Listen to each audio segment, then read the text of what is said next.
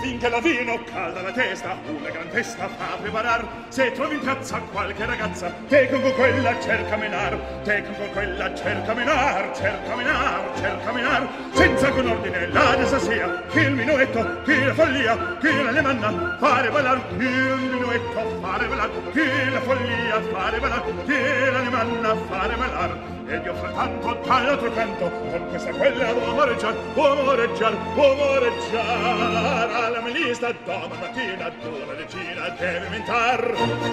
Alla melista d'una decina deve aumentar. Se trovi in piazza qualche ragazza con quella cerca di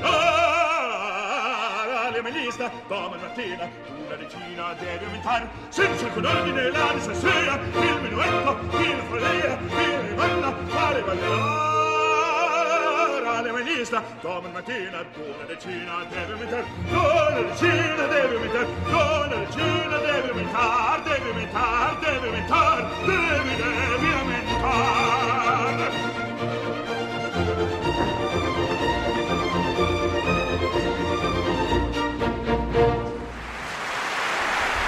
Bien, con esta forma tan enérgica y con la voz de Brinterfell hemos comenzado este programa de Ópera On con el fin candalvino del Don Giovanni de Mozart. Por cierto, he de reconocer que ahora sí he escuchado con mucha calma, auriculares y demás, bastante mal cantado, hay que decirlo. ¿Eh? Se notaba que estaba en demasiado movimiento y no andaba muy, muy bien provisto de aire el señor Terfel, pero es el primer corte de los nueve que vamos a escuchar hoy, por encima de lo normal algunos de ellos bien cortitos. ¿Por qué hemos comenzado con esta música? Pues por una razón muy sencilla, porque en ocasiones se nos ocurren temas transversales, algunos como el de hoy, por ejemplo, que la verdad es que no tienen ninguna importancia, pero que son una excusa para poder escuchar óperas muy diversas, estéticas muy diversas. Y no hace mucho tiempo una persona me dijo que eh, esto me hizo un chiste malo de esto de que la ópera era de gente muy seria porque todos eran importantes, ¿no? Don Giovanni, por ejemplo, ¿no? Y que todos tienen como un don por delante. Y de repente me di cuenta que sí, que efectivamente hay muchas óperas que, que se titulan así, don y luego un nombre. Un tratamiento que hoy en día se utiliza muy poco, pero que antaño eh, eran el don era el médico del pueblo o el maestro, por supuesto que el párroco, y cualquier persona que tuviera una cierta relevancia a su nombre le precedía un don a través del cual se le otorgaba una especie como de poder o de carisma mayor. Así que dándole vueltas he, hilado eh, con nueve cortes musicales nueve dones distintos, dones en este caso no como un don de la naturaleza, o, sino como el don como título de, eh, de importancia o de, o de, sí, de importancia social o económica y en este caso Don Giovanni es un noble por eso es un don que además se dedica a conquistar mujeres a troche y moche sin ningún tipo de contemplación. Vamos a repasar hoy nueve don distintos. Y vamos a empezar con algunos eh, muy conocidos, luego en el centro introduciremos algunos bastante menos conocidos, para terminar con el que quizás sea, junto con el Don Giovanni, el más conocido de la literatura y de la música. Vamos con otro don de Verdi, el Don Carlo. Don Carlo es una ópera compleja, muy larga, si no me equivoco es la ópera más larga que compuso Giuseppe Verdi, y curiosamente, en la ópera Don Carlo, Don Carlo no es quizás el personaje más importante. A su misma altura, por lo menos, están Felipe II, Elisabetta de Valois y el Marqués de Posa. Sin embargo, la ópera comienza, en su acto primero, con el único momento en el que Don Carlo canta solo. Así que para recordar a otro don de importancia, de, ilustre nombre como es Don Carlo, el hijo del rey, vamos a escuchar la única aria que canta este personaje, que es un tenor, y vamos a escuchar eh, la versión que para mí, y esto es algo muy, personal, pasa por ser, si no la mejor, que quizás sí, por lo menos una de las referenciales. Es la que grabó Carlo Bergonzi con eh, George Solti a la batuta en aquella grabación comercial tan conocida. Es la voz de Bergonzi cantando el aria de Fontainebleau, justo cuando comienza la ópera Don Carlo.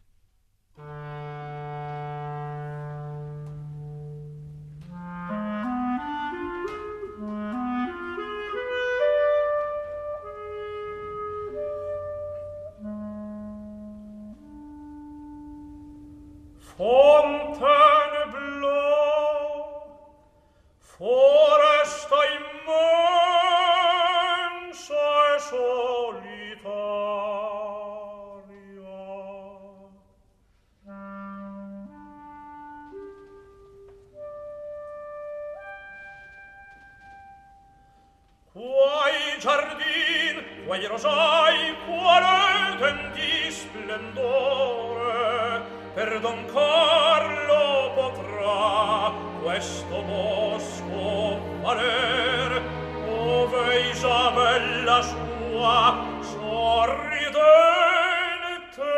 apparì lasciai liberi alla corte lasciai posfidando il tremendo furore confuso nel corteo del regio ambasciatore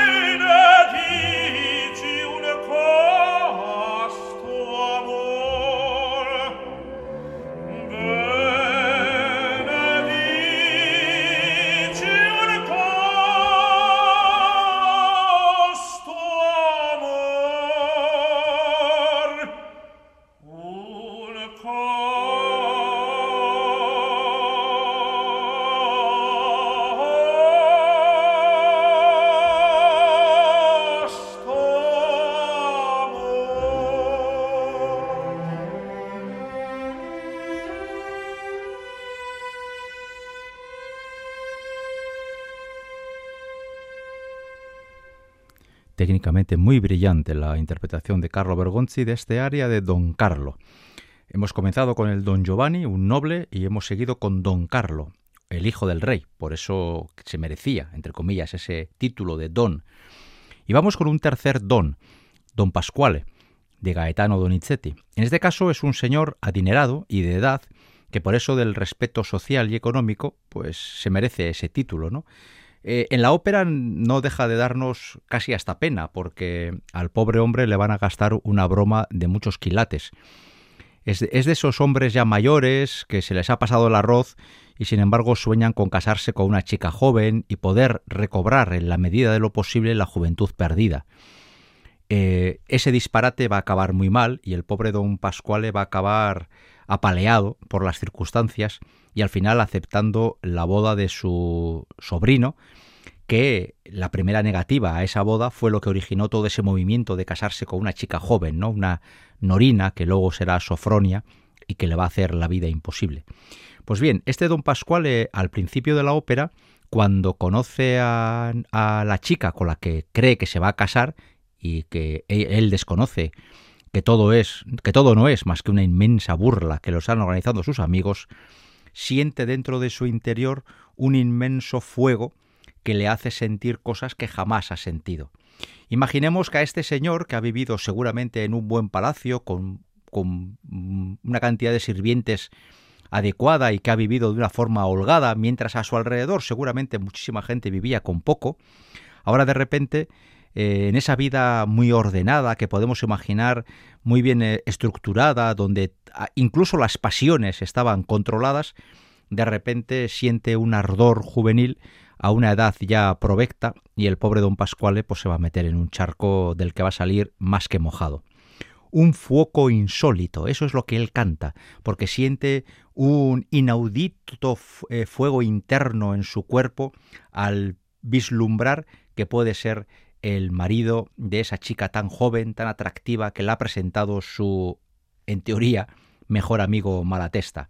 Vamos a escuchar esta página brevísima donde se nos describe con perfección eh, cómo es este personaje, ¿no? Ese punto que tiene de, de importante, de personaje importante, pero al mismo tiempo sumamente ingenuo y que va a caer en las trampas de en la, en la, red de esta trampa prácticamente sin darse cuenta y no va a ser consciente de que todas las personas que están a su alrededor están participando de esa, macabra burla. Es eh, el fragmento que hemos elegido del Don Pasquale.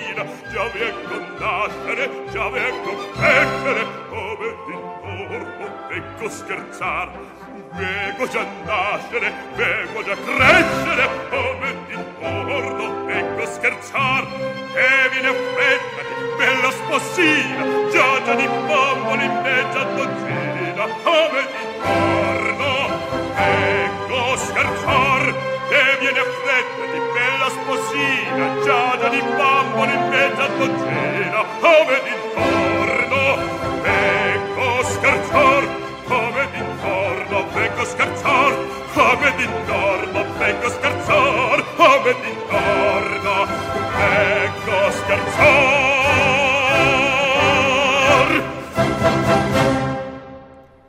Bien, era el fragmento que hemos elegido de Don Pasquale. Estamos en Radio Vitoria, esto es Ópera On. Y hoy hemos elegido una excusa, como otra cualquiera, y es la de aquellos personajes que tienen el don por delante para darle al nombre mayor relevancia para crear la propuesta 263 de este programa, que podríamos titular algo así como Los dones de la ópera. Norberto Rodríguez en el apartado técnico y un servidor Enrique Bert ante el micrófono estamos construyendo esta propuesta que no es, sino sencillamente una excusa para repasar nueve óperas distintas de ocho compositores distintos y que además vamos a viajar por estéticas operísticas de la historia de este arte, eh, pues radicalmente distintas. El único compositor que vamos a repetir es precisamente Gaetano Donizetti, que es el que hizo Don Pasquale, y también, hizo una ópera que es, no sé si la última o la penúltima, ahora mismo estoy hablando de memoria, creo que es la última que estrenó, que se titula Don Sebastián, Rey de Portugal. Sí, ya lo sé, no es una ópera muy popular, pero mm, si algún día tienen oportunidad de poder verla en directo, no se la pierdan, porque tiene bastante más interés del que su historia o su tradición pueda eh, presuponer.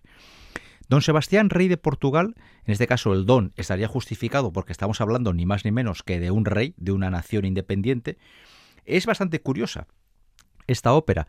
Ópera que, por cierto, a pesar de que se canta muy poquitas veces, la pudimos ver en el Teatro Arriaga de Bilbao, pues yo diría que hace unos 20, 22 años. Yo creo que fue en 1999 o el año 2000. Yo tuve la oportunidad de ver esas funciones. Yo entonces era, bueno, sensiblemente más joven y no me enteré de gran cosa, pero yo creo que fui consciente de que esa ópera o la veía en aquella función o no la iba a poder ver nunca y de hecho nunca más he vuelto a tener oportunidad de ver esta ópera. Don Sebastián, rey de Portugal, cuenta la historia de este rey que se, que se marcha a tierras africanas para conquistar tierras para su reino, para el reino portugués. Recordemos que en su momento Portugal, junto con la corona de España, eran las, las dos potencias más importantes del mundo y que de hecho a través del Tratado de Tordesillas se llegaron a repartir no ya América, sino prácticamente eh, el mundo conocido por entonces. Y, al Reino de Portugal le tocó la parte totalmente este de América, lo que hoy sería gran parte de Brasil, y la costa africana, donde eh, Portugal pudo luego más tarde eh, conquistar las tierras de lo que hoy serían Cabo Verde o Angola o algunas otras. ¿no? Bueno, pues en esas tierras, don Sebastián está tratando de conquistar nuevos territorios para incorporarse a la corona y va a acabar enamorada de una princesa africana que por cierto es la única mujer de la ópera, es una ópera muy masculina, donde solo hay un personaje femenino. Ahí está por medio la Inquisición, hay por medio un montón de problemas políticos, pero don Sebastián tiene un área que aunque la ópera no es conocida, prácticamente todos los tenores importantes del siglo XX la han cantado alguna vez. Y es un área que aparece muchas veces en los recopilatorios de grandes éxitos en las voces de tenor. Así que aprovechando esta excusa vamos a escuchar el Deserto Interra, que así se llama eh, el área, eh, de don Sebastián, y vamos a aprovechar así también para escuchar la voz de uno de los más grandes tenores del siglo pasado, Luciano Pavarotti. Esta es la aportación que hace don Sebastián.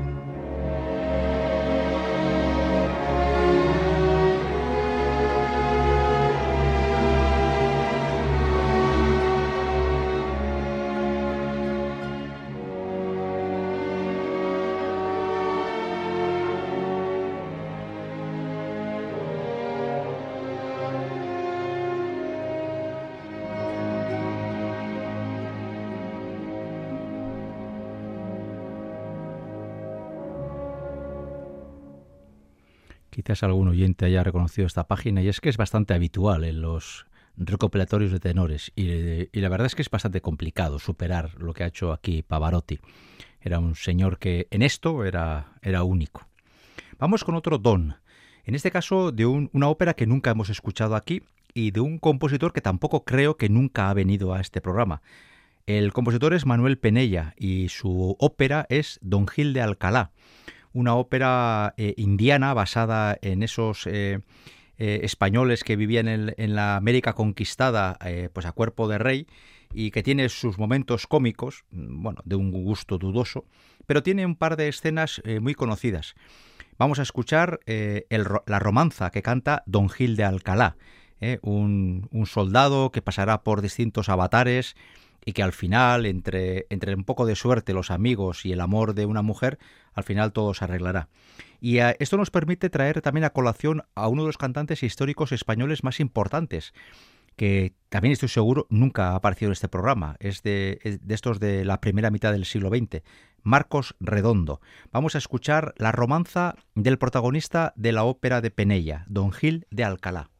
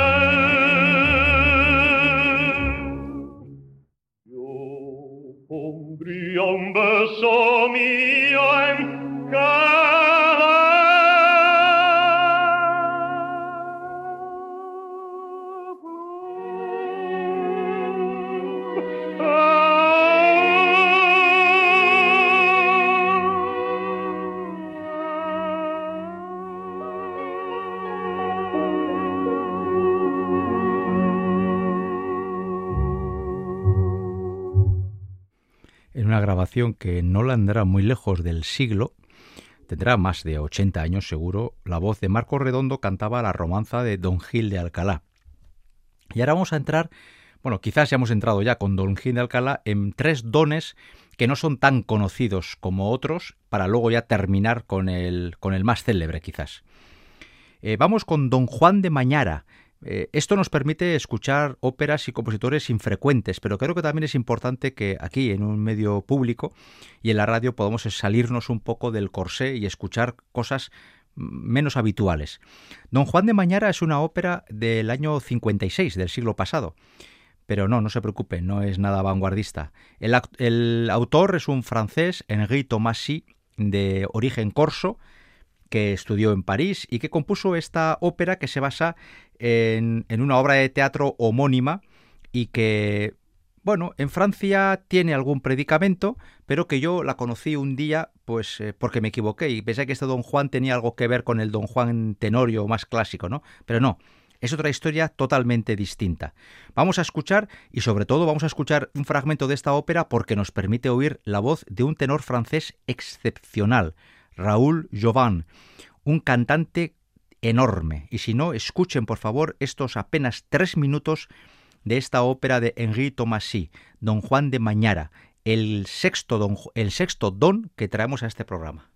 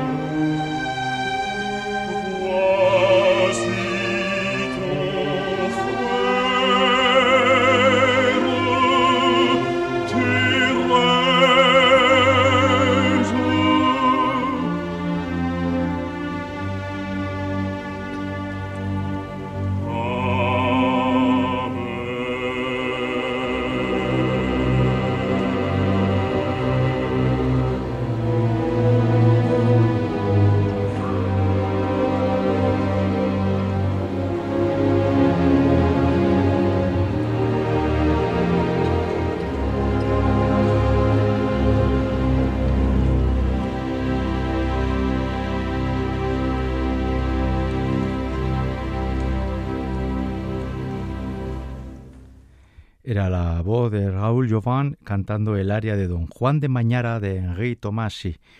Vamos esta vez sí con una música más rupturista, Otro don, Don Perlimplín, la ópera de, Bruno Maderna que utilizó un texto de Federico García Lorca. No hace mucho hicimos el programa dedicado a las óperas sobre textos de Federico García Lorca y hablábamos de esta ópera.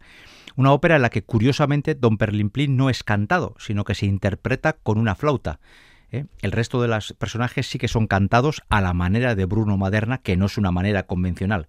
Vamos a escuchar un breve fragmento de esta ópera, apenas minuto y poquito, que se llama El blues de Don Perlimplín y veremos la estética tan especial, tan peculiar de este compositor que fue en su momento el símbolo de la vanguardia europea.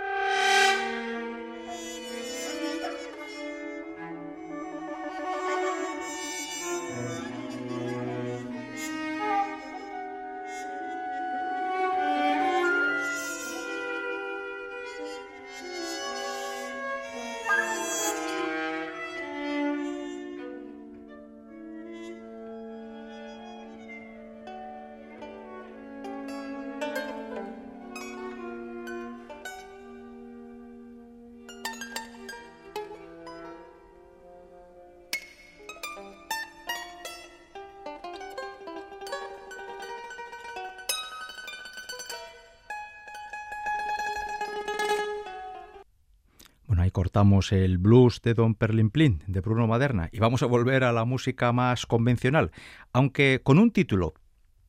Bueno, es, es Don Giovanni, pero no es el Don Giovanni de Mozart.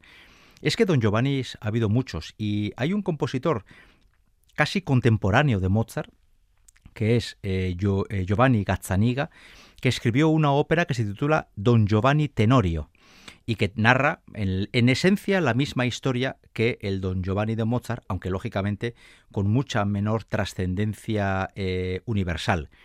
Sin embargo, eh, así como a, Mozart le hemos dedicado un minuto y poquito, he pensado que por una vez vamos a dedicarle a Gazzaniga los próximos cinco minutos y pico, escuchando precisamente el aria, que es para tenor, en este caso Don Juan es un tenor, el aria de eh, Don Juan, de la ópera don, Giovanni Tenorio de Giovanni Gazzaniga, que vivió en la misma época que Mozart y que trató de hacer la competencia a una ópera que hoy por hoy pasa por ser una de las cumbres de la historia de este arte.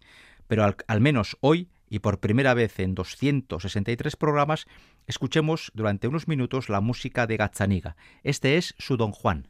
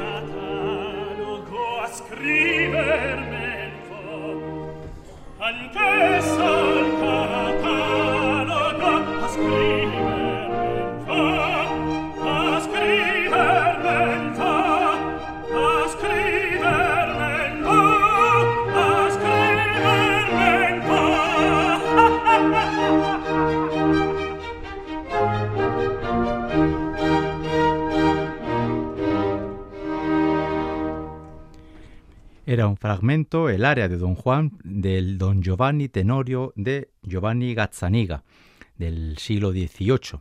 Y terminamos con uno de los don más importantes, no ya de la historia de la música, que también, sino, sino sencillamente del arte universal, que es Don Quijote de la Mancha. Y por supuesto hay una ópera que se titula Don Quijote. Bueno, no hay una, hay muchas.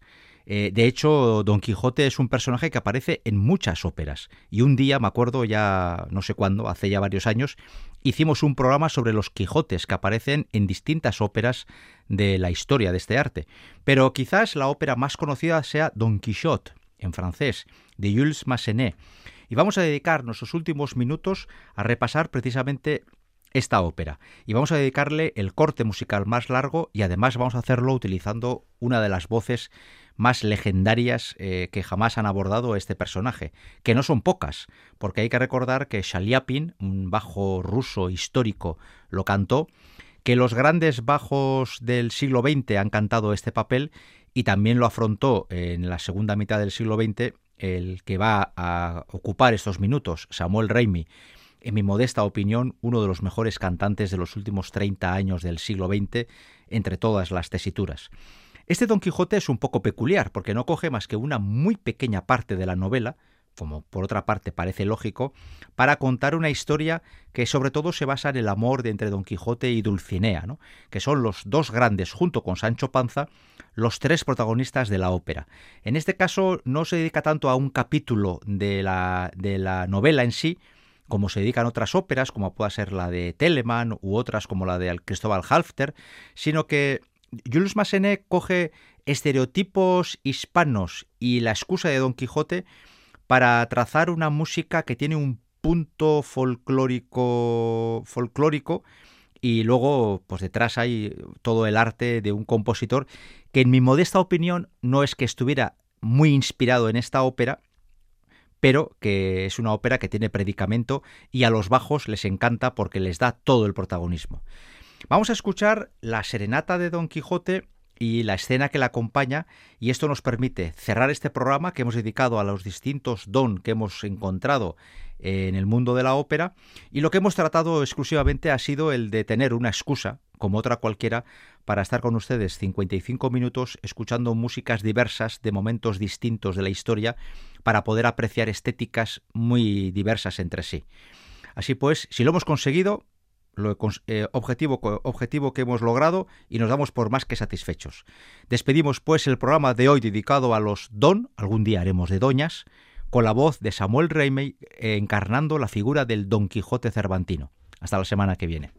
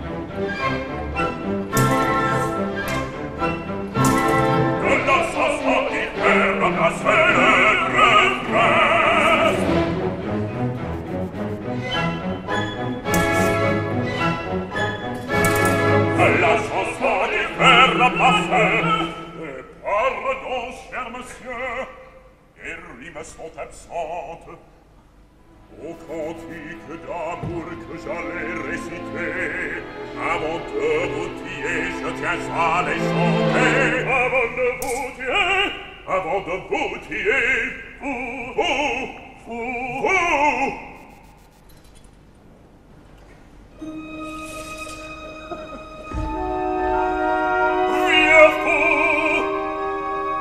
Et c'est la fleur alla fleur de ténèbres